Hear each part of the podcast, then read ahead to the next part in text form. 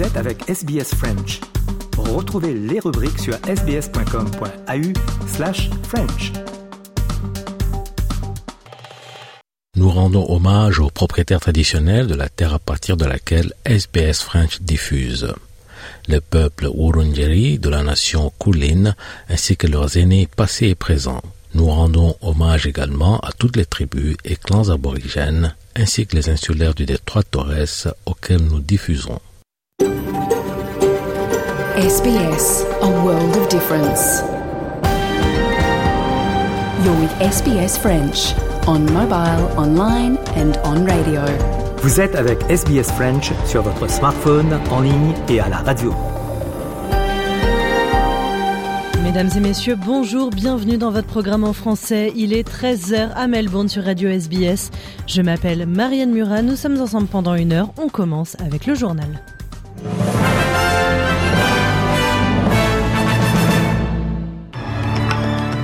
Les titres de ce jeudi 28 septembre 2023, la publication du très attendu rapport de la Commission royale sur le handicap, les premiers pas de Jacinta Allan en tant que 49e première du Victoria, un coup d'État avorté au Burkina Faso, Emmanuel Macron en Corse pour évoquer l'indépendance de l'île de Beauté, et enfin record battu pour Franck Rubio qui devient l'Américain à avoir passé le plus de temps dans l'espace. Il est rentré sur Terre après 371 jours dans la Station spatiale internationale.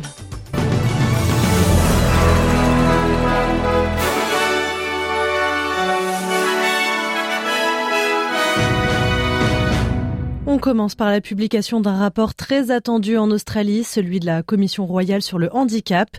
Les commissaires à l'origine de ce rapport vont le remettre au gouverneur général, David Hurley, aujourd'hui, avant qu'il ne soit déposé au Parlement fédéral.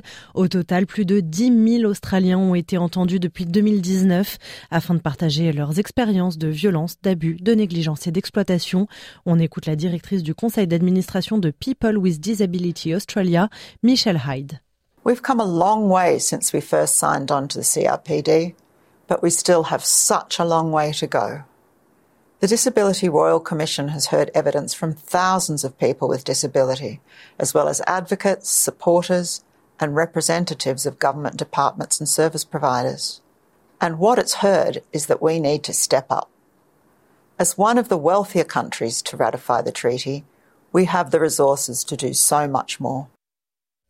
On le disait en titre, euh, premier jour en poste pour Jacinta Allan, la nouvelle première ministre du Victoria. L'ancienne adjointe de euh, Dan Andrews qui a annoncé sa démission surprise mardi a prêté serment hier et devient ainsi la 49e première de l'État du Victoria. 49e première, euh, mais pourtant seulement la deuxième femme à occuper ce poste après Joanne Kirner de 1990 à 1992. Jacinta Allan a cependant déclaré espérer être jugée sur son travail et son éthique en tant que politicienne plutôt qu'en fonction de son sexe. On l'écoute au micro de nos confrères de ABC. There is, uh, I think, a, a sense of what will a woman look like as a minister, how will they perform as a leader? So, yes, I think there are different expectations simply because it has been unusual in history. Thankfully, that is changing. And I hope that the standard that I will be held to is the one that I'm judged on my actions, my deeds, and my words. And I intend to bring to this role the values that have driven me in Parliament for 24 years and um, the values that have guided me over that period of time. L'Australie perd-elle de sa superbe? C'est ce que l'on pourrait croire selon le classement mondial 2024 du Times sur l'éducation. Les meilleures universités du pays ont en effet toutes perdu des places. Melbourne, la mieux classée, tombe à la 37e position, trois places de moins qu'en 2023. Monash passe de 44 à 54 et Sydney, classée troisième meilleure université australienne, perd six places à la 60e position. Le classement est établi en fonction de 18 critères allant de l'enseignement à la qualité de la recherche. Alors comment expliquer un tel recul Eh une hypothèse est avancée, celle selon laquelle les confinements en Australie auraient affecté les performances universitaires. Avant de refermer euh, cette page consacrée à l'actualité australienne, cette dernière information, le gouvernement fédéral a exclu tout changement de plan concernant euh, la hausse du coût de la vie. Hier, des données ont été publiées indiquant que le prix du carburant était monté de 9% en août et presque 13% pour le gaz et pour l'électricité. Mais Jim Chalmers a déclaré à la radio nationale que le gouvernement avait déjà pris des mesures. On écoute le trésorier au micro de nos confrères d'ABC. It's not something that we are currently contemplating, and one of the reasons for that is we've got, I think, uh, a much better way of providing cost of living help for people. I mean, we are literally right now rolling out billions of dollars in cost of living support, and we're doing that in a way that takes some of the edge off inflation rather than adding to it. It's our number one priority to deal, help people deal with these cost of living pressures. Uh, and that's costing billions of dollars, but it's money well spent, and it's being delivered in a way that takes some of the edge off inflation without adding to it. Sur la scène internationale, on en vient à ce coup d'État déjoué au Burkina Faso. Le gouvernement de transition a en effet annoncé avoir court-circuité une tentative de putsch mardi et procédé à des arrestations, mais sans plus de détails. Les explications de François Mazet pour Radio France Internationale. Sous la plume de son porte-parole, le gouvernement affirme qu'une tentative avérée de coup d'État a été déjouée ce 26 septembre 2023 par les services de renseignement et de sécurité burkinabés. À l'heure actuelle, des officiers et d'autres acteurs présumés impliqués dans cette tentative de déstabilisation ont été interpellés et d'autres sont activement recherchés, écrit Jean-Emmanuel Ouedraogo. Ces personnes nourrissaient le sombre dessein de s'attaquer aux institutions de la République et de précipiter le pays dans le chaos, ajoute-t-il, sans donner toutefois de précision. Ce communiqué intervient quelques heures après un message du capitaine Ibrahim Traoré. Je rassure de ma détermination à conduire la transition à bon port en dépit de l'adversité et des différentes manœuvres pour stopper notre marche inexorable vers une souveraineté assumée. Merci à l'ensemble des Burkinabés qui assurent continuellement la veille citoyenne. Ibrahim Traoré passera lundi le cap des un an à la tête du pays dans un contexte qui interroge. Mardi soir, sur la base de rumeurs, plusieurs milliers de personnes se sont mobilisées à Ouagadougou à l'appel d'activistes pro demandant à défendre le chef de la transition contre une tentative de renversement. En France, Emmanuel Macron est arrivé en Corse hier, un déplacement de trois jours et l'occasion pour le président français d'aborder l'épineuse question de l'indépendance de l'île de Beauté. Charles Turien-Tomaca, RFI. Moins de six mois après sa rencontre avec des élus corses au ministère de l'Intérieur, le revoilà. Si la visite est justifiée par les 80 ans de la libération de la Corse occupée par l'armée allemande, le statut de l'île s'impose cette fois comme le sujet incontournable de ce déplacement. Son discours devant l'Assemblée de Corse ce jeudi matin est très attendu. Le président prononcera-t-il le mot ultra sensible d'autonomie? En 2019, lors d'un voyage sur l'île, il avait été clair, il était contre. Entre-temps, l'assassinat d'Ivan Colonna a fait bouger les choses et le chef de l'État s'était alors dit ouvert à toutes les solutions évoquées par les élus, de l'autonomie à la différenciation, de lignes rouges. Toutefois, le maintien de la Corse dans la République et le refus de créer deux catégories de citoyens. Deux points cruciaux et non négociables pour les autonomistes. La visite présidentielle apportera-t-elle des réponses concrètes? Du côté de l'Élysée, on explique, je cite, qu'un accord peut être possible entre une majorité de groupes qui siègent à l'Assemblée pour engager des évolutions institutionnelles conformes au cadre républicain. Un retour sur Terre pour finir ce journal, celui de Franck Rubio. L'astronaute américain de 47 ans ainsi que deux cosmonautes russes sont revenus sur la planète bleue après un an passé dans la Station spatiale internationale.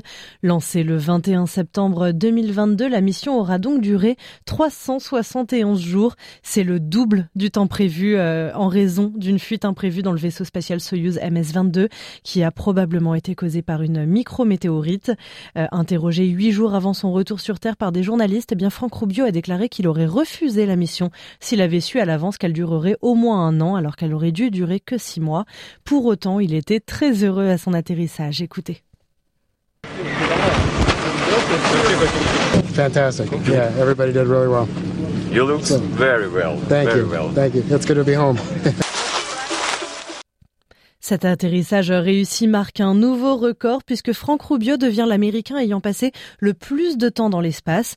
Le record mondial, quant à lui, est toujours détenu par le Russe Valery Polyakov qui a passé 437 jours et 18 heures en orbite sans interruption. Un point sur la météo australienne de ce jeudi après-midi. Euh, il fait 29 degrés à Perth et à Cairns, 25 à Adelaide, 21 degrés à Melbourne. Le thermomètre affiche 19 degrés à Hobart, 24 à Canberra. Il fait 22 à Sydney, 28 à Brisbane et comptez 35 degrés à Darwin. Le rappel des titres, la publication du très attendu rapport de la Commission royale sur le handicap, les premiers pas de Jacinta Allan en tant que 49e première du Victoria, un coup d'État avorté au Burkina Faso.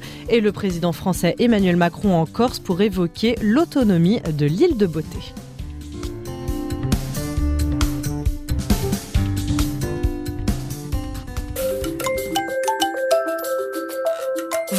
programme en français? Continuons la conversation sur notre page Facebook. Rejoignez notre page Facebook et partagez vos pensées. facebook.com slash sbsfrench.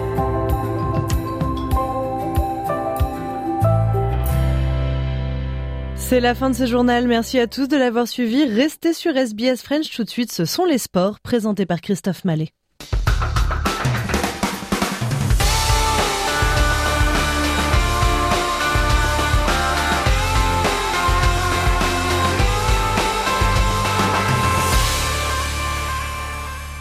Journal des sports et on débute avec euh, eh bien du football et un match en retard euh, de la sixième journée de la Ligue 1 en France. La défaite du Lille, Lille Olympique, le LOSC face à Reims le score de 2 à 1. Mais l'international français euh, Samuel Mtiti, recrue surprise de Lille Olympique cette intersaison, était de retour. C'est plutôt un bon signe pour le club nordiste. On l'écoute. Bah, je me sens mieux, je me sens mieux comme j'avais dit, j'ai vraiment besoin de d'enchaîner les matchs. Je suis venu avec, on va dire, 15 jours de retard pendant la, la préparation. Ensuite, j'ai une petite, une petite lésion, donc il fallait que je rattrape le rythme du groupe. Et euh, je pense qu'on a fait un bon travail avec avec le staff. Et maintenant, il y a que les matchs qui vont me faire reprendre ce rythme. Et je me sens de de mieux en mieux même pendant ma, ma période où j'étais euh, j'étais blessé, j'avais l'occasion de parler avec euh, avec tous les joueurs et encore plus maintenant euh, que j'arrive à enchaîner les matchs, donc c'est beaucoup plus facile et et je me sens je me sens écouté. C'est un groupe très concerné et qui veut progresser, donc je trouve que c'est assez facile d'avoir des conversations pour aller de l'avant et, et, pour progresser. Samuel Mtiti, donc l'international français sur la défaite de Lille face à Reims. Au classement, Brest est toujours en tête avec 13 points devant Nice, le Paris Saint-Germain qui est 3e, Monaco 4e, Reims 5e en bas de classement, euh, Lyon est 17e et Clermont-Ferrand, Clermont Foot est 18e. L'Olympique de Marseille s'est trouvé un nouvel entraîneur, l'Italien Gennaro Gattuso prend les rênes du club phocéen.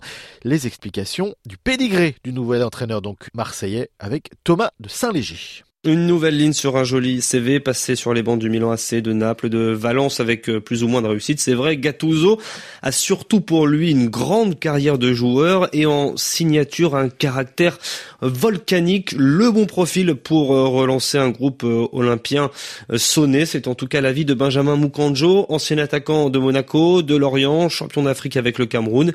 Aujourd'hui, consultant pour Radio Foot International. Ça peut être le bon choix parce que quand on regarde la personnalité des entraîneurs qui sont passés un peu avant lui, il y a pas longtemps, je pense à Tudor, je pense à Sampaoli, on voit que ça marche un peu parce que euh, à Marseille, on sait que c'est un public, c'est des supporters euh, un peu chauds, ils ont forcément besoin d'avoir euh, un meneur d'hommes et Gattuso, c'est un un meneur d'hommes parce qu'on l'a connu sur le terrain en tant que joueur, en tant que capitaine qui haranguait tout le monde. Pour un club comme Marseille avec sa particularité, je pense que c'est mieux d'avoir un entraîneur euh, de ce tempérament-là. Voilà donc pour le football en France, direction l'Espagne, le Barça, le FC Barcelone pourrait prendre ses distances avec eh bien ses concurrents, pourrait prendre le large et dominer cette euh, cette Liga espagnole, mais il faut pas en parler à Xavi, l'entraîneur du Barça. Pour moi, le Real reste un concurrent redoutable. Comme tout le monde, ils ont leur haut, leur bas. Je ne veux pas en faire une équipe à part. Je m'intéresse aussi bien à Majorque. Si vous voulez, quand on jouera contre le Real, je vous parlerai de leurs forces et de leurs faiblesses. Mais là, ça n'est pas le moment. Je ne les ai pas encore analysés. J'ai simplement regardé le derby de dimanche et j'ai vu un Atlético très fort qui a mérité sa victoire. Voilà donc pour euh, l'Espagne. Direction l'Égypte. Maintenant, on connaît les pays hôtes de la Cannes 2025 et 2027. Alors pour 2027, ce sera un trio du Kenya, Tanzanie et Ouganda. Et pour 2025, eh bien, c'est une première depuis 1988. La compétition a été donnée au Maroc. Léonie Lebrun. La rumeur devient quasi certitude à quelques minutes de l'annonce officielle. Le président de la Confédération africaine de football, Patrice Motsepe, met un terme au suspense. La Cannes 2025 sera organisée par le Maroc. Pouvez-vous applaudir le Maroc, s'il vous plaît? Accolade, félicitations. L'équipe de la Fédération royale marocaine de foot célèbre la victoire. Patrice Motsepe détaille les motivations du comité exécutif. Les installations, les infrastructures, l'engagement du Maroc pour le football, le soutien de Sa Majesté le roi Mohamed VI, Et nous sommes très fiers des bonnes performances de l'équipe nationale marocaine au Qatar. Le président de la fédération marocaine, Fawzi Legja, se prête au jeu de la séance photo et salue, bien sûr, la responsabilité confiée à son pays. Aujourd'hui, le Maroc gagne avec le consensus africain. Tout le monde croit aujourd'hui que l'étape 2025 est une première étape avant une deuxième, nous l'espérons, où le Maroc aura peut-être l'honneur et l'Afrique dans son ensemble d'organiser la Coupe du Monde aux côtés de l'Espagne et du Portugal. Ambitieux, le Maroc compte bien montrer au monde entier qu'il est à la hauteur des plus grandes compétitions sportives. Léonie Lebrun pour RFI. Allez, on continue sur le football et euh, ce conflit ouvert entre euh, Victor Osimhen, l'attaquant euh, nigérian, et son club de Naples. Le club, sur ses réseaux sociaux, eh bien, se moque ouvertement de son propre attaquant par le biais de vidéos qui fleurent avec le racisme. Martin Guez. La noix de coco de la discorde, une vidéo de quelques secondes sur TikTok et un montage pour le moins douteux. Une photo du visage de Victor Osimhen trônant sur une noix de coco. Un clip problématique, d'autant plus qu'il a été directement posté par le club de Naples, et ce n'est pas la seule vidéo mise en ligne par le club.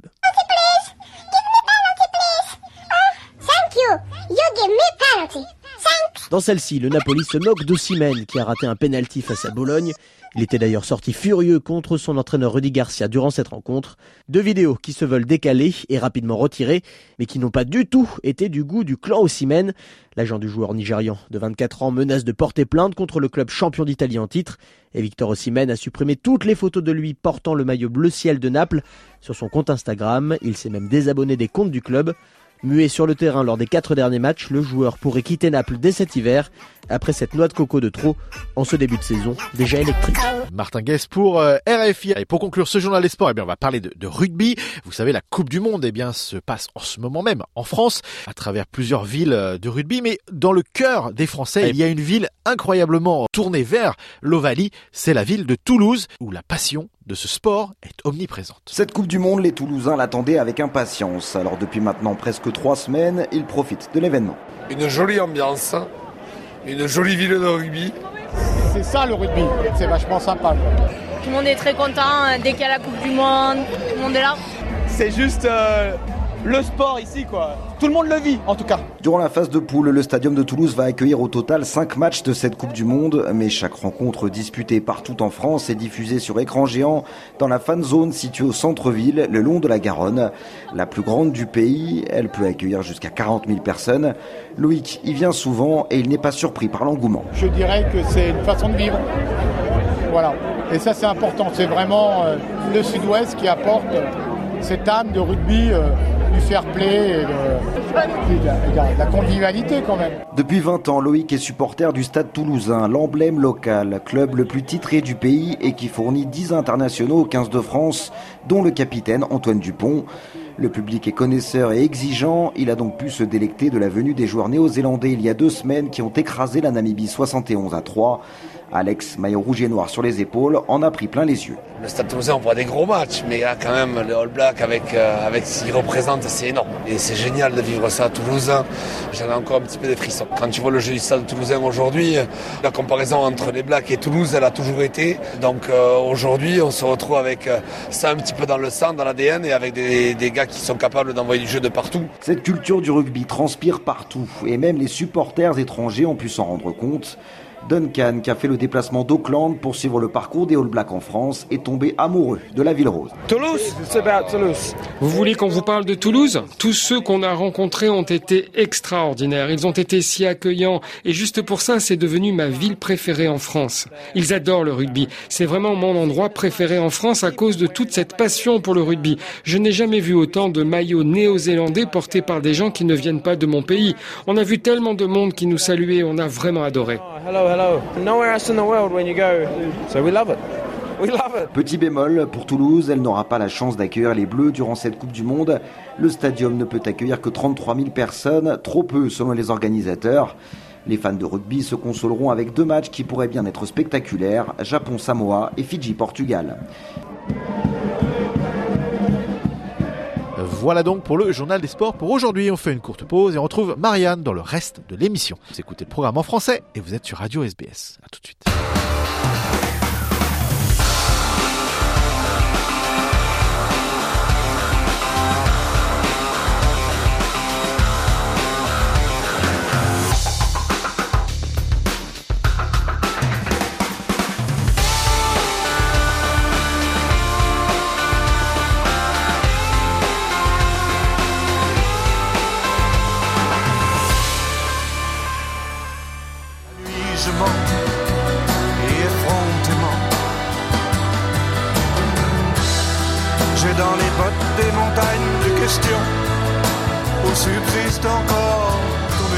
La nuit je mens, c'était euh, Alain Bachung. Allez, il est 13h passé de 23 minutes, on passe à l'économie.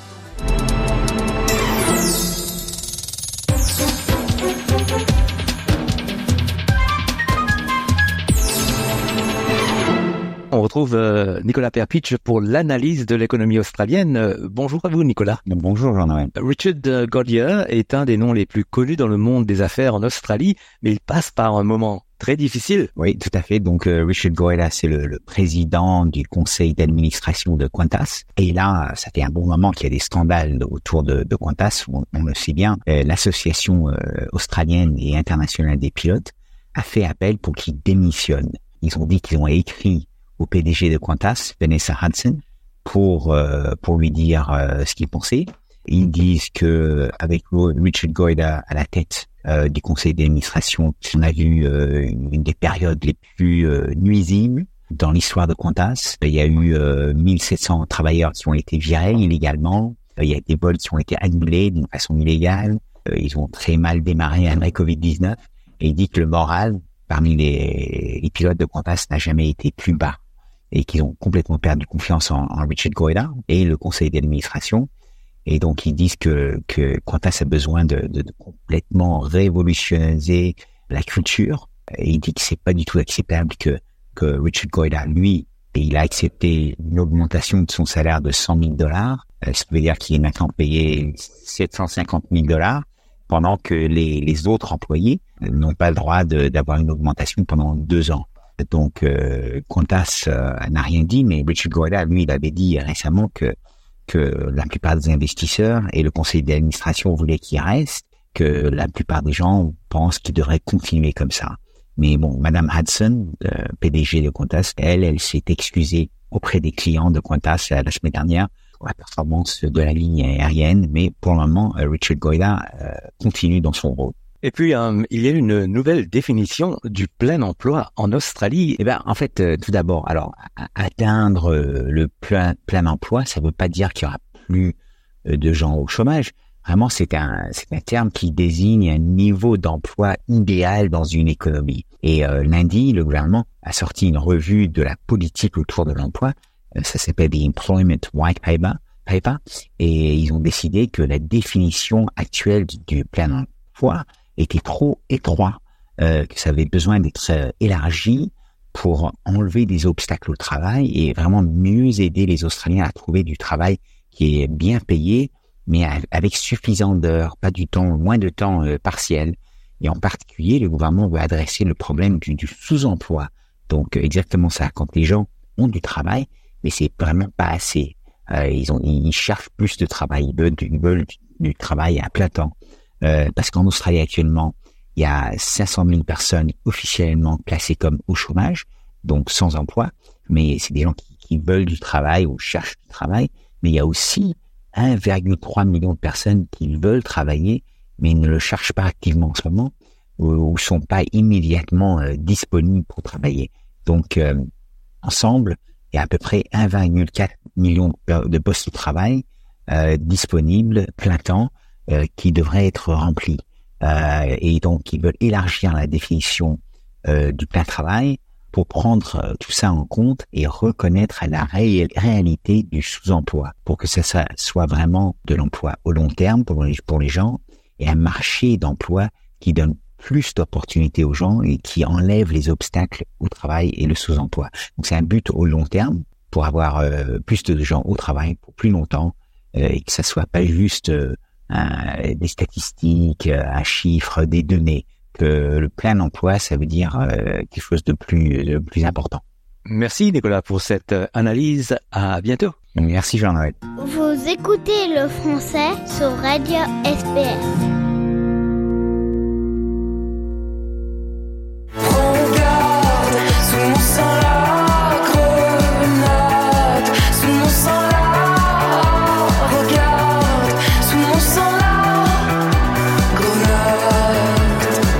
Clara Luciani sur les ondes de Radio SBS. On vous propose à présent cette interview avec Marie-Hélène Prédhomme, directrice de l'Alliance française de Melbourne, qui nous présente le calendrier culturel du mois de septembre, ce qu'il en reste, et du mois d'octobre.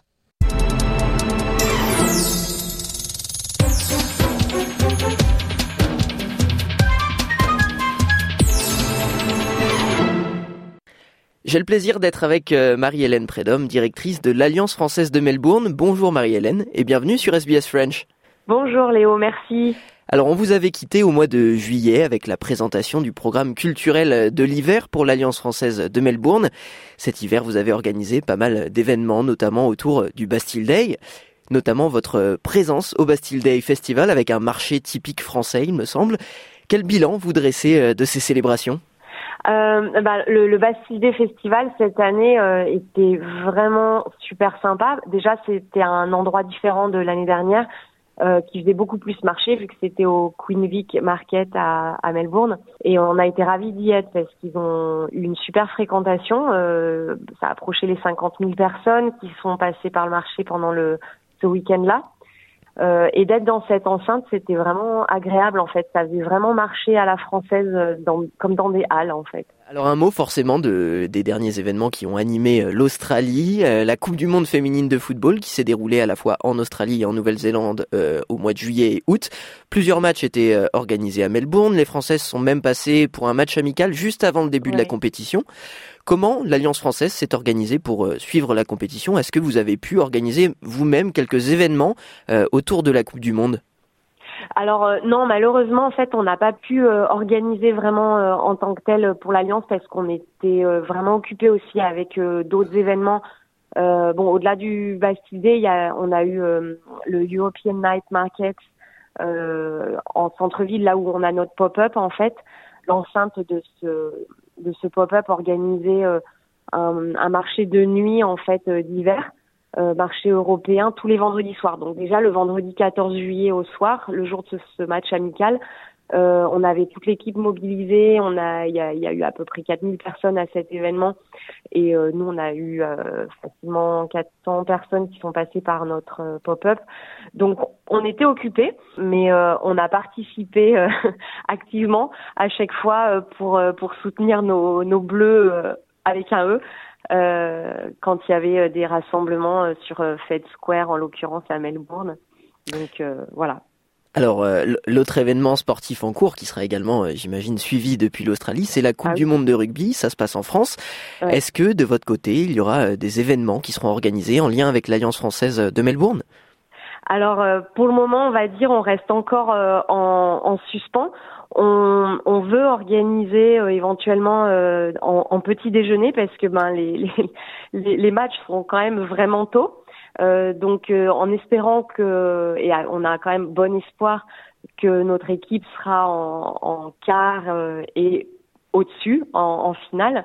Donc ça deviendra après le changement d'heure, ça sera un horaire qui sera un peu plus, on va dire socialement acceptable pour pour inviter nos, notre communauté à faire un petit déjeuner à 6 heures du matin, un vendredi ou un samedi en fonction de voilà en fonction des matchs. Donc ça, euh, on espère, on attend d'avoir décalé d'une heure pour pouvoir euh, être plus pertinent. Oui, vivre en Australie, c'est aussi s'habituer à regarder des matchs à des horaires euh, peu communs. Un point sur les autres événements organisés par l'Alliance française de Melbourne.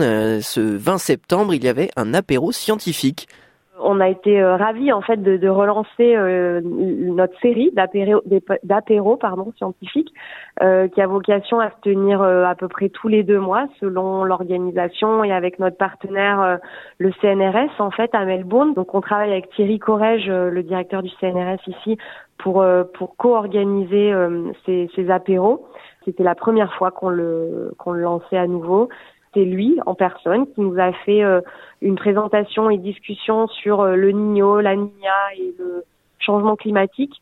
C'était vraiment très intéressant et on a et on a hâte euh, du prochain. Alors toujours autour du climat, vous allez organiser un événement le 12 octobre, puisque vous allez accueillir un atelier de la fresque du climat. Est-ce que vous pouvez nous expliquer en quoi consiste cet atelier et à qui ce sera destiné? Euh, alors donc euh, là on, on héberge euh, principalement plus qu'organiser vraiment. mais on héberge avec grand plaisir. Pour moi, c'est vraiment quelque chose qui personnellement, en fait, me, me, tient à cœur de pouvoir participer ou contribuer à la fresque du climat. donc, ça sera au pop-up de l'Alliance française le jeudi 12 octobre au soir. les ateliers de la fresque du climat, ça a vocation à sensibiliser les gens, euh, les participants, parce que bon, c'est une démarche euh, volontaire. Hein. Euh, donc à sensibiliser pour comprendre en fait les, les causes et les conséquences liées au dérèglement euh, climatique. Je sais qu'il y a une participation financière qui est, euh, on va dire, symbolique en fait. C'est pour, c'est pour bah, soutenir l'organisation La Fresque du Climat qui fait ça, qui est qui a dépassé euh, le million de participants euh, il y a déjà euh, quelques mois. Je, moi, j'encourage tout le monde à participer à cela. Celle-ci sera en anglais, a priori, mais on peut aussi, enfin voilà, elle existe en français, on peut le faire en français. Ça peut être un objectif aussi de voilà de découverte de cet environnement. Alors oui, un, un, atelier ludique pour comprendre les enjeux du réchauffement climatique, du dérèglement climatique. Ouais. Alors jusqu'à fin septembre, l'Alliance française euh, accueille également une exposition photo, ça s'appelle euh, Les Lumières Bleues. Est-ce que vous pouvez nous expliquer quelle est cette exposition? Oui, alors en fait, l'exposition le, euh, Bleu Pacifique, c'est son thème, fait partie des Lumières Bleues qui est euh, un des pans de l'organisation du Bastille Day French Festival, justement, euh, qui se décompose en plusieurs lumières. À la base, il y avait euh, bleu, blanc et rouge. ensuite, il y a eu du jaune pour le sport. voilà, donc en fait, c'est la partie de, de, de l'événement du Bastille Day qui, au-delà du marché en lui-même très populaire pour le week-end, organise des, des discussions euh, des ateliers ou d'autres événements euh, annexes euh, autour de la France, francophonie, etc. Et, donc là, c'est le pan culture lié aux îles du Pacifique pour la francophonie de ce côté-ci de la Terre. Alors la fin de cette exposition, c'est le 28 septembre et vous accueillerez euh, à l'occasion de la fin de, cette exposition la projection de courts-métrages du festival du court-métrage de Nouvelle-Calédonie. Oui, c'est ça. Donc ça, c'est une initiative euh, du commissariat de, la Nouvelle-Calédonie en, Australie, en lien aussi avec l'ambassade de France. Euh, donc on co-organise ce court festival de justement court métrage c'est une petite soirée euh, ouverte à tout le monde. Euh, il faut il faut juste s'inscrire en fait pour qu'on ait quand même une idée de, des participants. Mais voilà, il y a il y a quatre cinq courts métrages qui sont présentés par des enfin des courts métrages de Nouvelle-Calédonie et par des néo-calédoniens. Et ensuite, on aura un cocktail convivial justement pour partager comme on aime souvent faire en fait hein, euh, à l'Alliance française et euh, dans la communauté euh, francophone, francophile, parce que c'est pas c'est pas exclusivement pour les Français. ça sera sous-titré aussi, hein, donc donc voilà. Et pour rappel, ce festival du court-métrage néo-calédonien, c'est du 22 septembre au 1er octobre dans sept villes australiennes, Canberra, Sydney, Brisbane, Adelaide, Perth, Townsville et Melbourne donc. Au programme euh, également de cette fin de mois de septembre euh, avec l'Alliance française de Melbourne, l'incontournable Book Club. C'est vrai que ça, ça devient incontournable parce que c'est, il est tout le temps plein. Euh, donc euh, on a le Book Club avec Véronique Duché et, et, il a eu tellement de succès en fait que on en a créé un autre qui est animé par Laetitia, la contributrice, l'animatrice du pop-up pour répondre euh, au fait qu'il y a en fait beaucoup de lecteurs euh, qui veulent participer et partager. Alors vous parliez de, de votre pop-up justement, il accueillera euh, d'autres événements comme un café conversation le 4 octobre et une trivia night le lendemain le 5 octobre. Est-ce que vous pouvez nous résumer les événements qu'accueillera donc le pop-up de Melbourne? Au début du mois d'octobre oui, bah alors le, café conversation, ça c'est c'est quelque chose, c'est un atelier en fait qui se tient en journée euh, pour pour pour des étudiants euh, qui veulent venir passer un petit moment convivial. Euh, surtout le lendemain, le, jeudi 5 octobre, on, a l'équipe en fait organise un trivia euh, pour à l'honneur des volontaires en fait de l'Alliance française qui sont des les chevilles ouvrières aussi de, de nos événements. Donc on leur on organise une soirée trivia pour pour les remercier, pour passer un moment convivial pour changer en fait de justement euh, que ce soit eux qui viennent et qui euh, contribuent et travaillent euh, avec bonne volonté. Là, c'est nous qui, qui, les accueillons et organisons pour eux. C'est oui le 5 octobre déjà, ça va vite venir. En octobre aussi, on aura un apéro jeu le 18 octobre. Comme maintenant, c'est quelque chose d'assez régulier tous les tous les deux ou trois mois selon selon les cycles. Voilà, le 19 octobre, on a aussi, on, on accueillera la fête de la science, qui n'est pas un événement grand public euh, dans le sens où en fait c'est à destination de euh, des écoles.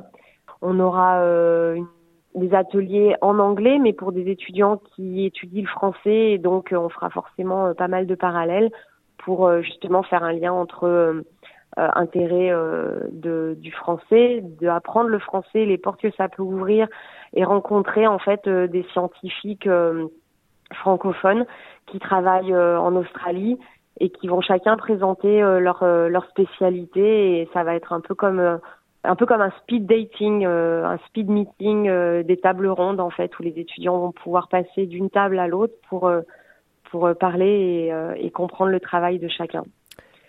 Parmi les autres événements organisés par l'Alliance française, euh, il y aura notamment un wine and cheese tasting dont la date reste encore à préciser. C'est bien ça?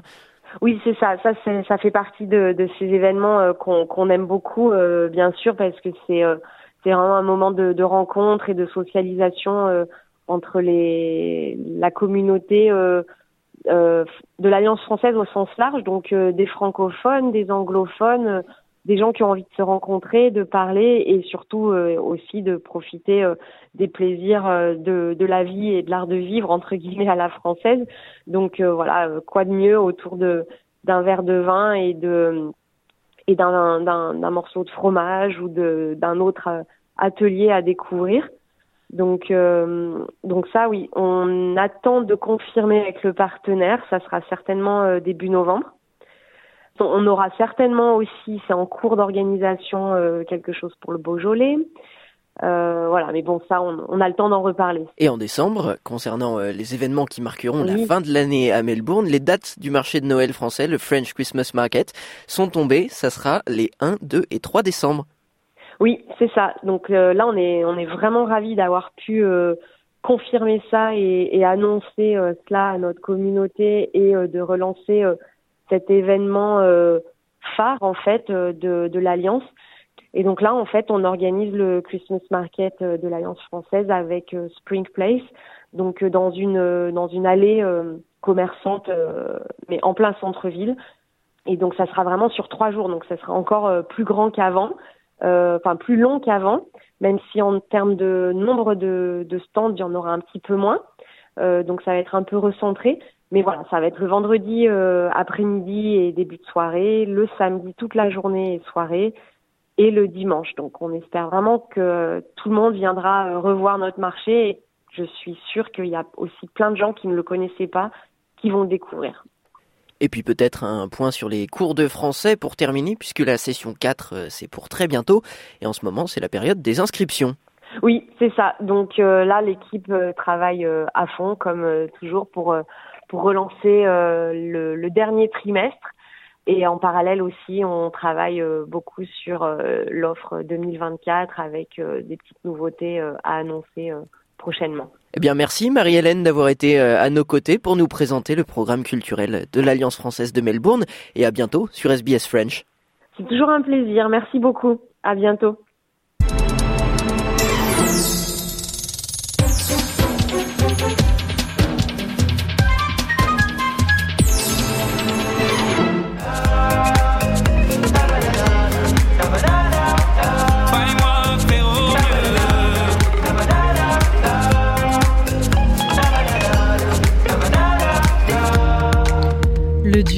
Vianney et Boulevard Désert sur euh, Radio SBS avec leur chanson euh, Allez reste.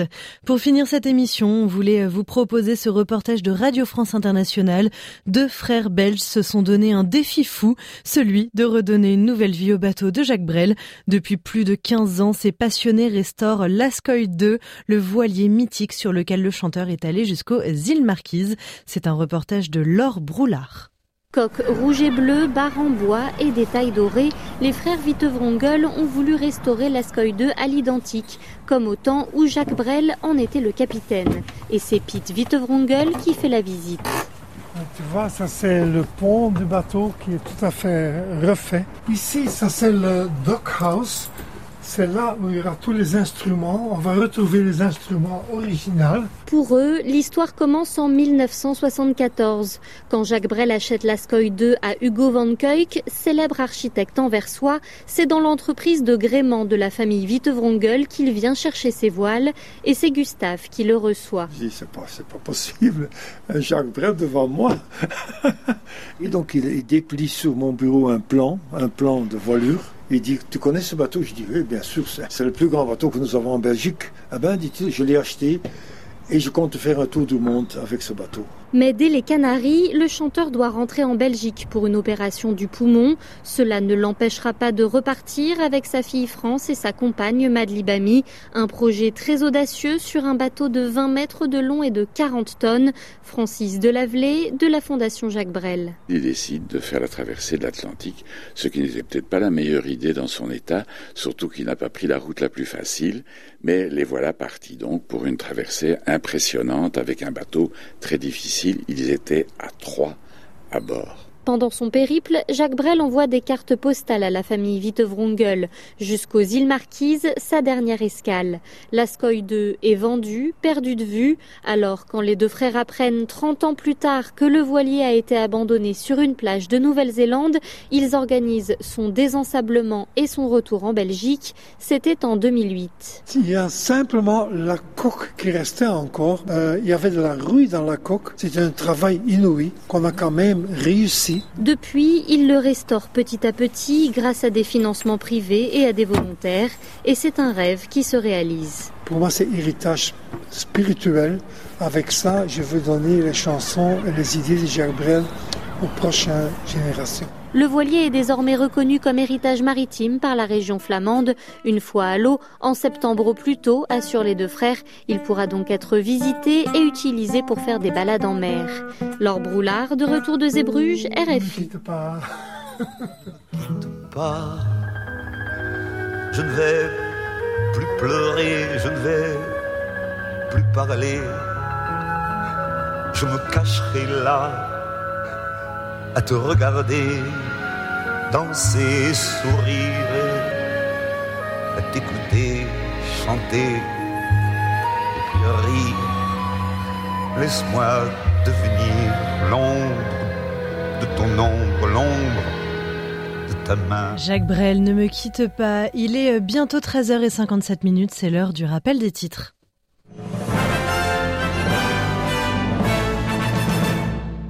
La publication du très attendu rapport de la Commission royale sur le handicap, les premiers pas de Jacinta Allan en tant que 49e première du Victoria, un coup d'État avorté au Burkina Faso, Emmanuel Macron en Corse pour évoquer l'indépendance de l'île de Beauté, et enfin record battu pour Franck Rubio qui devient l'Américain à avoir passé le plus de temps dans l'espace. Il est rentré sur Terre après 371 jours dans la Station spatiale internationale.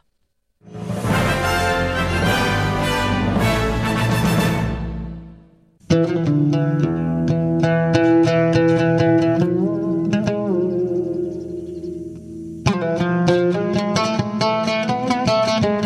cette émission. Merci à tous de l'avoir suivi. Vous pouvez la retrouver sur notre site internet sbs.com.au slash French et sur toutes les plateformes de podcast. Je m'appelle Marianne Murat. J'ai été très heureuse de passer cette heure en votre compagnie. Votre prochain rendez-vous avec le programme en français, c'est samedi, même fréquence, même heure. Vous retrouverez Christophe Mallet et moi, je vous souhaite de passer une excellente fin de semaine. Au revoir.